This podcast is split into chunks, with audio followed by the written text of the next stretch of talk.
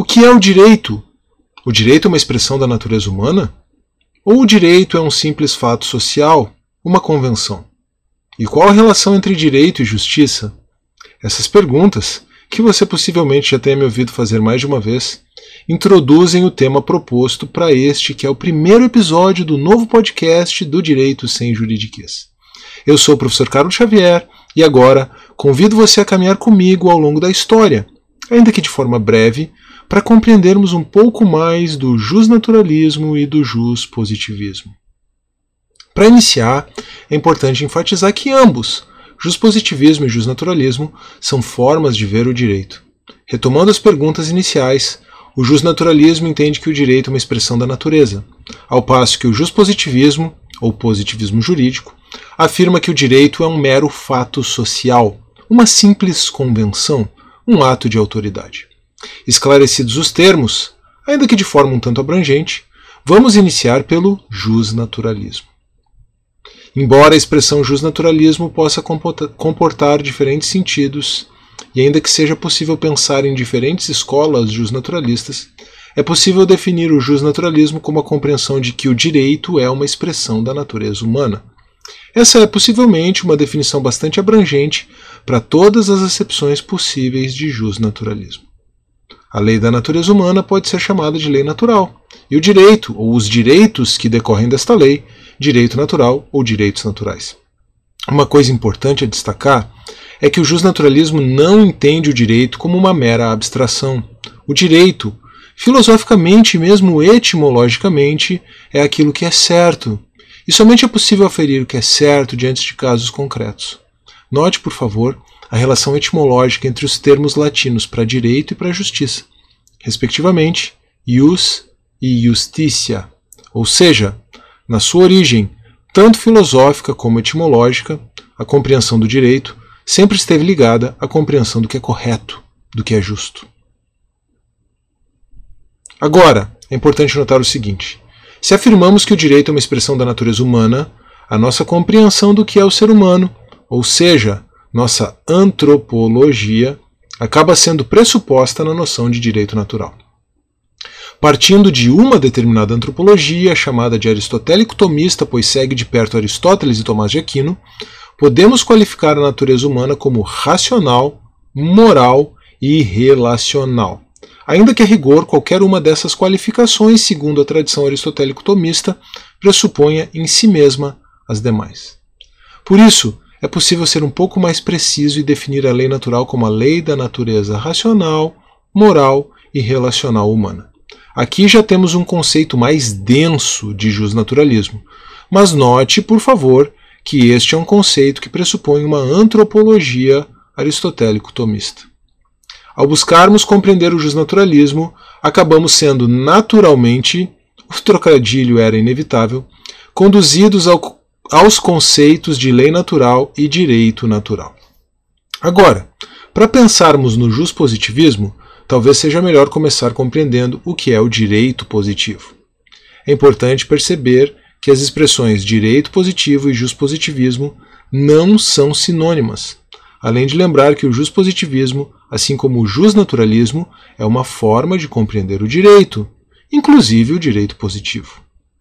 O direito positivo é um tipo de direito reconhecido por uma ordem jurídica positiva, um sistema de normas produzidas pelos seres humanos.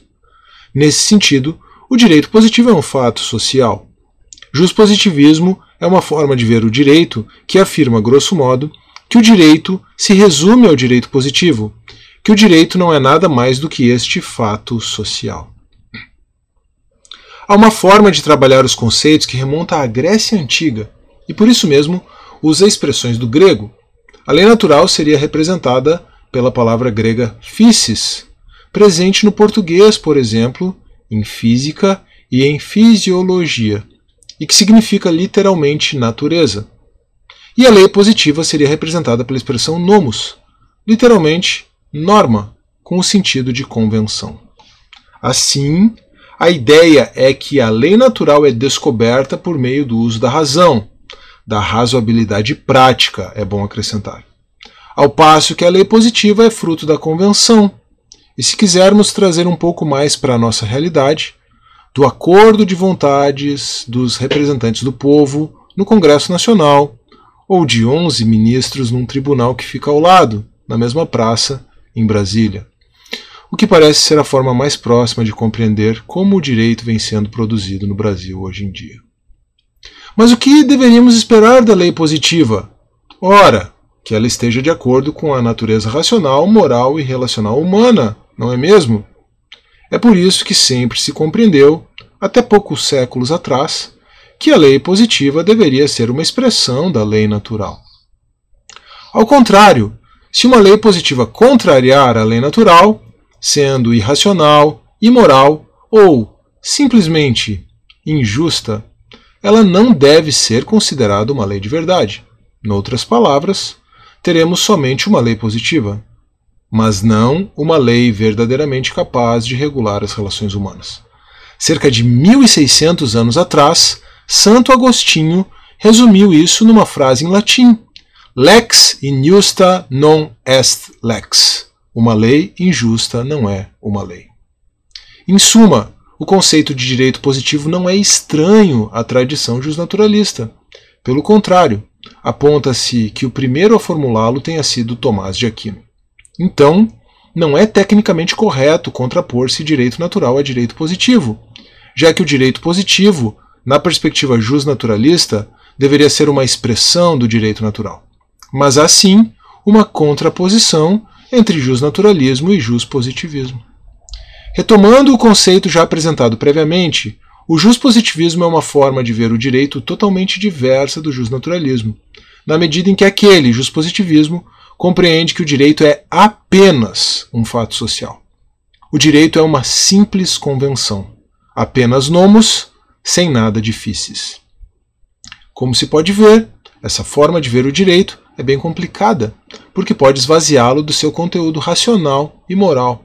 E de fato, é o que acaba acontecendo. Ou, o que talvez seja pior, na perspectiva do fenômeno do ativismo judicial, experimentado de forma muito evidente no Brasil hoje em dia, sujeito o direito à moralidade de determinados indivíduos que se autoproclamam iluminados. Recentemente, eu tenho estudado tanto, ou até mais, teologia e filosofia do que direito e teoria do direito. Aliás, convido você a conhecer, caso ainda não conheça, o meu outro canal, o de Datas, que agora também tem um podcast. E poderia apontar muitas pressuposições filosóficas e mesmo teológicas por trás desse otimismo iluminista, passando de trás para frente pela religião civil de Rousseau até chegar ao paganismo gnóstico mas acho melhor nem seguir por esse caminho para não perdermos o foco aqui. Agora, convido você a notar que a visão a respeito do direito que predomina no Brasil hoje em dia pode ser identificada como jus-positivista. Entende-se que o direito é apenas uma expressão da vontade do legislador ou, o que talvez seja pior, do Poder Judiciário e do Supremo Tribunal Federal em especial. Ainda que o ativismo judicial possa ser identificado com uma teoria um pouco diferente, chamada por alguns de jusmoralismo, e combatida mesmo por teóricos que se afirmam positivistas. Mas, independentemente de onde identifiquemos a fonte do direito, quer dizer, nas leis editadas pelo parlamento, nas decisões do Poder Judiciário ou numa atividade conjunta de ambos, o fato é que limitar o direito a esses fenômenos estatais é o que se pode entender como jus positivismo. Talvez seja importante a esta altura relembrar que, em certo sentido, a origem do positivismo pode ser traçada de volta até os próprios justnaturalistas, começando com Aristóteles e Tomás de Aquino, os quais pressupunham, de forma correta, a meu ver, que a lei positiva deve ser conformada à lei natural. Inclusive, foi São Tomás quem cunhou a expressão lei positiva, introduzindo a ideia de direito positivo e, por fim, de positivismo no pensamento jurídico ocidental. Mas o primeiro positivista da história possivelmente tenha sido Thomas Hobbes, ainda que ele também fosse, a seu modo, um naturalista, já que falava de direitos naturais, especialmente do direito à vida, no contexto de um estado de natureza, anterior ao estado de sociedade e deixado para trás por meio de um imaginário contrato social. O caminho para a consolidação do positivismo e para a rejeição ao naturalismo está bastante ligado também à rejeição da metafísica aristotélico-tomista, algo típico da modernidade. Aqui, dois fatores podem ser apresentados. O primeiro é de natureza puramente filosófica. A física aristotélica foi superada pela física newtoniana. A teoria das quatro causas de Aristóteles e a ideia de atualização das potências realmente não explicam adequadamente o movimento físico. A mecânica newtoniana é uma explicação muito mais adequada à realidade física, ainda que seja uma explicação apenas parcial, já que também foi superada enquanto paradigma pela teoria da relatividade. Mas o valor da teoria de Aristóteles é filosófico e não físico. As quatro causas aristotélicas e a distinção potência-ato têm, têm tido importantes aplicações, por exemplo, mesmo no campo da biologia, desde que não se parta de uma compreensão puramente materialista da realidade. E, na compreensão do ser humano, especialmente do ponto de vista da moralidade e da ética, é difícil pensar num sistema de pensamento mais adequado do que aquele que foi inaugurado por Aristóteles e que tem em São Tomás o seu maior expoente histórico. O segundo fator é o crescimento de uma cosmovisão materialista, ligada ao ateísmo ou ao menos ao agnosticismo. Para um materialista, a metafísica aristotélico-tomista soa como algo religioso e, por isso, impassível de aplicação. Assim, há uma tendência por parte dos juspositivistas de atrelar o justnaturalismo à religião, como se o justnaturalismo em si fosse um fenômeno religioso. Ele não é. E eu tenho, por outro lado, grande dificuldade de compreender como o positivismo, desde Auguste Comte, não constitua uma visão religiosa de mundo, na medida em que é uma cosmovisão que claramente antagoniza a cosmovisão cristã. Mais um fator importante nesse mesmo influxo histórico é o desenvolvimento do liberalismo político. A privatização da religião, ideia tipicamente iluminista, levou a que se desenvolvesse a noção de que concepções religiosas não podem ser trazidas à esfera pública. Sendo assim, a associação das teorias justnaturalistas a uma perspectiva religiosa acabou desenvolvendo uma certa aversão ao justnaturalismo numa perspectiva liberal. Essa é, contudo, uma visão que penso ser equivocada. Somente uma forma muito tardia de justnaturalismo, tipicamente iluminista, é que reconheceu, ou desculpe, é que recorreu a pressupostos religiosos. Na verdade, a religião natural dos próprios iluministas para justificar seu sistema jurídico. Assim, aqui é possível parafrasear Alasdair MacIntyre, ele certa vez afirmou que o Deus em que os séculos XIX e XX vieram a descrer só foi inventado no século XVII. Semelhantemente, o direito natural desacreditado pelos positivistas iluministas foi uma invenção dos próprios iluministas. Justiça seja feita, talvez tenha sido uma invenção dos estoicos, retomada tardiamente pelo ambiente cognitivo da, da Renascença e do modernismo. A ideia de que a tradição justnaturalista não tem um fundamento necessariamente religioso pode ser vista no esquema das três leis de Tomás de Aquino. São Tomás afirmou haver três, na verdade quatro, acepções de lei: a lei eterna, a lei natural e a lei humana ou positiva. Pode-se acrescentar uma quarta lei, chamada de divina, aquela revelada nas Escrituras.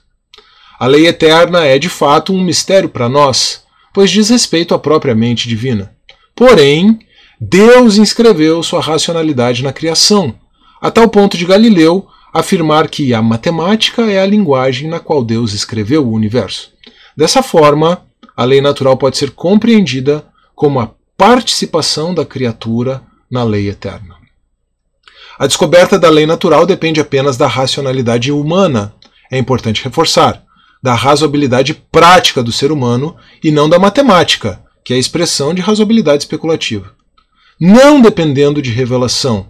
A revelação de Deus, histórico e proposicionalmente, nos dá a lei divina encontrada nas Escrituras. A distinção entre lei natural e lei divina está baseada na distinção entre revelação geral e revelação especial, ou entre teologia natural e teologia bíblica. Por fim, temos a lei humana ou positiva, que deve tanto evidenciar a lei natural como desenvolvê-la nos espaços que são deixados por esta lei natural ao ajuste contextualizado da comunidade política. Descrentes podem abrir mão da consideração da lei eterna porque, se os seres humanos têm uma natureza, então esta natureza terá uma lei, uma forma de funcionamento racional, moral e relacional. Crentes, por sua vez, têm ainda mais razão para serem justnaturalistas. Aliás, particularmente, não consigo compreender um cristão que não seja um justnaturalista. Mas ainda que a tradição da lei natural não precise lançar mão da figura de Deus como legislador, isso, dependendo de como é feito, pode levar inclusive ao incurso na falácia naturalista, parece inegável que a busca pelo transcendente é uma característica da natureza humana. Por isso, parece mesmo muito adequado fazer como John Finnis e considerar a religião como um bem humano básico.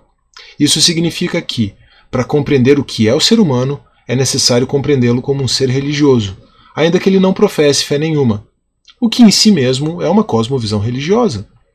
Essa compreensão da religião como bem humano básico permite perceber direitos naturais neste âmbito, por exemplo, a liberdade de crença. Mas este não é o nosso foco aqui. Resumindo o percurso histórico anterior, o justnaturalismo é visto atualmente com grande medida de preconceito no meio acadêmico por ser associado a uma visão pré-científica e religiosa. Isso tem tudo a ver com a teoria dos três estados da humanidade, idealizada pelo já mencionado Comte, o pai do positivismo filosófico. Logo, se você somente ensina uma perspectiva positivista e ainda menospreza e ridiculariza a visão contrária, o resultado é a formação de geração após geração de positivistas anti-jus naturalistas. Agora, Talvez você possa estar se perguntando: qual a relevância prática disso tudo? Se por um lado já ficou claro que a visão predominante no Brasil é positivista, por outro, existia, existiria algum sistema jurídico baseado no justnaturalismo? A resposta para essa pergunta, de fato, não é tão simples. Os estudiosos apontam que a tradição jurídica de common law, o direito anglo-americano, teve um desenvolvimento histórico mais próximo ao justnaturalismo.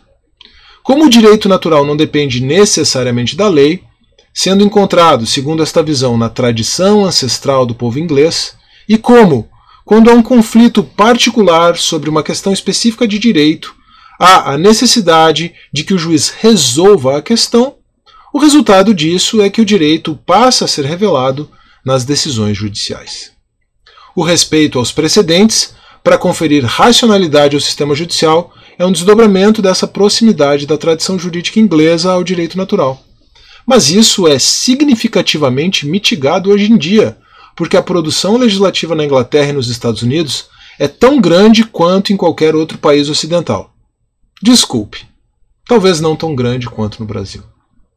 Além disso, há duas ressalvas que precisam ser feitas aqui. A primeira é que um sistema de precedentes só está próximo da lei natural quando se parte da premissa de que a lei positiva não é imprescindível para a solução de conflitos e que a função do juiz é revelar o, o direito já existente a partir da compreensão da natureza humana ou dos costumes da tradição. A segunda é que, por outro lado, pode-se visualizar um sistema de precedentes numa perspectiva positivista. E, de fato, o positivismo hoje também é muito forte nos Estados Unidos e na Inglaterra. No primeiro caso, há um forte compromisso com a razoabilidade prática humana. No segundo caso, as decisões judiciais são vistas como o fato social, o ato de autoridade que cria o direito estatal. O direito está vinculado a um ato de vontade de um juiz ou de um tribunal, ainda que provocados pelo ajuizamento de uma ação ou pela interposição de um recurso. Em suma, dizer que o direito está na lei ou que o direito está no precedente não significa necessariamente uma vinculação ao positivismo ou ao naturalismo. A questão depende muito mais da forma como se compreende a função da lei ou do precedente. É importante lembrar que o juspositivismo e o justnaturalismo são formas de ver o direito, e assim são formas de compreender a própria lei, o precedente e, em especial, o que fazer diante da ausência de lei ou diante de lei ou de precedente manifestamente injustos. Há um ponto que exemplifica bem a relevância dessa discussão no Brasil atualmente e que tem sido objeto da minha reflexão recente. O resultado dessa minha reflexão você encontra no livro que publiquei ano passado, Educação Domiciliar, um direito humano negativo, uma abordagem a partir da lei, na, a, a partir da lei natural. Desculpe. E sou grandemente devedor à professora Melissa Mochella, que inclusive concordou em contribuir com o primeiro capítulo da obra por ter alcançado a compreensão que por fim alcancei. Vou então demonstrar como essa discussão se aplica à educação domiciliar de maneira a encerrar este breve percurso histórico de forma substancialmente concreta. Não existe lei federal sobre educação domiciliar no Brasil. Já existem algumas leis estaduais e até mesmo municipais. Mas vou deixar esse dado de lado para não entrar numa discussão complicada sobre competência legislativa aqui. O Supremo Tribunal Federal, em 2018, acórdão publicado em 2019, afirmou que, por falta de lei, não existe direito público subjetivo à educação domiciliar no Brasil. Acontece que o direito que os pais têm de educar seus próprios filhos é um direito natural, e a primazia educacional dos pais também é reconhecida pelo Sistema Internacional de Proteção dos Direitos Humanos. Não há tempo para demonstrar essas afirmações aqui, mas isso é feito de forma exaustiva no livro que acabei de mencionar. Assim, a fim de prosseguir com o argumento, vamos apenas assumir o ponto e avançar. Se estamos diante de um direito natural, segue-se que a falta de lei não pode impedir o exercício desse direito. Na verdade, mesmo que uma lei o impedisse, ela não poderia ser considerada uma lei verdadeira, de acordo com a fórmula agostiniana, lex injusta non est lex. Ora, se uma lei não pode ser fator impeditivo da prática da educação domiciliar, quanto mais uma decisão judicial, ainda que da Suprema Corte da Nação. Tenho reafirmado que, se uma lei injusta não é uma lei, quanto mais uma decisão injusta não formará um precedente. Mas não é preciso ir tão longe, e é possível até mesmo atribuir sentido lógico jurídico ao conteúdo da decisão do Supremo. O raciocínio, embora pareça de difícil compreensão para quem tem a mente embotada pelo positivismo e pelo coletivismo, é, na verdade, bem simples. Basta que se contraponha direito público subjetivo inexistente na perspectiva do Supremo Tribunal Federal, a direito natural negativo, sempre existente na perspectiva da razoabilidade prática humana. Por um lado, pela falta de lei, as famílias educadoras brasileiras não têm sequer possibilidade de exigir qualquer prestação do Estado. Essa é a consequência de inexistir direito público subjetivo na fórmula cunhada pelo Supremo Tribunal. Por outro, contudo, a comunidade política não pode proibir a prática da educação domiciliar, porque se trata de um direito natural, e não somente um direito natural, mas também um direito humano negativo. Ou seja, um direito que não admite ingerência da comunidade política. Em suma, a falta de lei não significa proibição, já que a proibição da prática da educação domiciliar seria uma manifesta injustiça e uma grave violação de direitos humanos. A falta de lei deve significar apenas ausência de possibilidade de exigir prestações materiais da parte do Estado. Com esse exemplo, encerro, a fim de demonstrar a relevância prática e a atualidade dessa contraposição, aparentemente sempre presente entre positivismo e naturalismo. Ambos são, como visto, Formas de compreender o direito. O positivismo afirma a compreensão reducionista de que o direito é um simples fato social, encontrado num ato de autoridade que pode ser identificado com a lei ou com o precedente. O justnaturalismo afirma que o direito é uma expressão da natureza racional humana, ao qual o direito positivo deve estar subordinado, e que não pode ser violado por lei positiva, já que uma lei injusta não é uma lei. Debates acadêmicos recentes tem demonstrado aquilo que a breve consideração do exemplo da educação domiciliar no Brasil pretendeu ilustrar.